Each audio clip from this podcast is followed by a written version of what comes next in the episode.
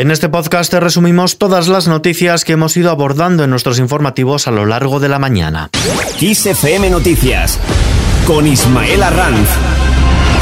Ferraz aborda la financiación autonómica. La vicesecretaria general del PSOE, Adriana Lastra, preside una reunión con los varones socialistas en la sede del partido en Ferraz para hablar de financiación autonómica y tratar de fijar una posición común al respecto. Una reunión a la que están llamados todos los presidentes autonómicos del partido. No acudirán, por tanto, líderes autonómicos que no están al frente de gobiernos. Es un asunto en el que cada comunidad autónoma defiende sus intereses con independencia de qué partido gobierna en cada una de ellas. Por su parte, Pedro Sánchez vuelve hoy a La Paz el presidente del gobierno viaja hoy hasta la isla para conocer sobre el terreno la situación tras la erupción volcánica que se inició el pasado 19 de septiembre y que aún continúa, en la que será la sexta visita de Sánchez a la conocida como la Isla Bonita. El presidente participará en la reunión del comité director del PEVOLCA. Mientras tanto, acuerdo para derogar la ley Mordaza. Julián Garbín. Unidas Podemos y PSOE han cerrado un acuerdo definitivo para derogar la ley de seguridad ciudadana conocida por sus detractores como ley Mordaza, que sacará del articulado del texto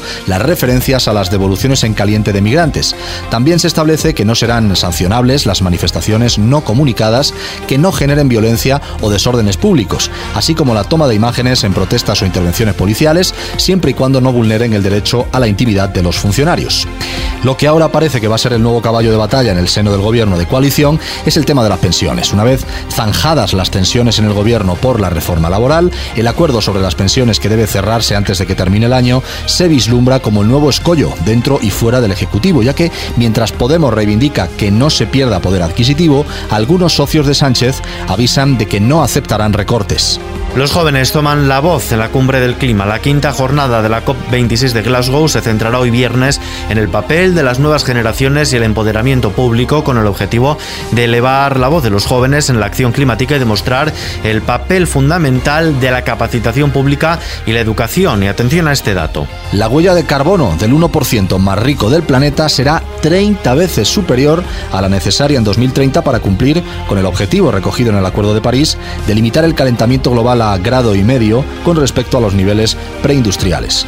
Este dato figura en un estudio encargado por Oxfam Intermon que se da a conocer en plena cumbre del clima de Glasgow, la conocida como COP26. Fuera de nuestras fronteras, los portugueses ya saben qué día irán a las urnas. El presidente de Portugal, Marcelo Rebelo de Sousa, ha fijado para el día 30 de enero de 2022 la cita anticipada de los portugueses con las urnas, después de que la semana pasada el gobierno socialista del primer ministro Antonio Costa no lograra sacar adelante la ley presupuestaria para el próximo año. Mientras tanto, España mantiene controlada la pandemia a poco más de un mes del levantamiento de casi todas las restricciones. La incidencia por coronavirus se mantiene contenida en nuestro país, aunque con una ley subida en el último día hasta los 51,6 puntos, un dato aún favorable que contrasta con una mayor transmisión en países como nuestros vecinos de Francia o Portugal. En este contexto, el sistema sanitario se prepara también para un tsunami en materia de salud mental. Una vez que a priori ha pasado lo más crudo de la pandemia del coronavirus, el sistema sanitario no descansa, pone la mirada sobre las consecuencias que está teniendo y tendrá la COVID más allá de las meramente físicas, preparándose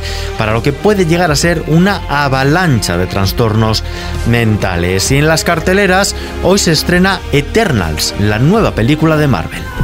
Hace cinco años, Thanos eliminó a la mitad de la población del universo. Pero los habitantes de este planeta la trajeron de vuelta con un chasquido de dedos. El regreso repentino de la población proporcionó la energía necesaria para que empezara el surgimiento. ¿Cuánto tiempo tenemos? Siete días. La cinta, dirigida por Chloe Zhao, ganadora del Oscar por Nomadland, cuenta con un impresionante reparto en el que figuran Salma Hayek, Angelina Jolie y Kit Harrington y un argumento que parte del final de Vengadores con Endgame. Hasta aquí este resumen informativo. La actualidad continúa puntual en los boletines horarios de XFM. Buen fin de semana.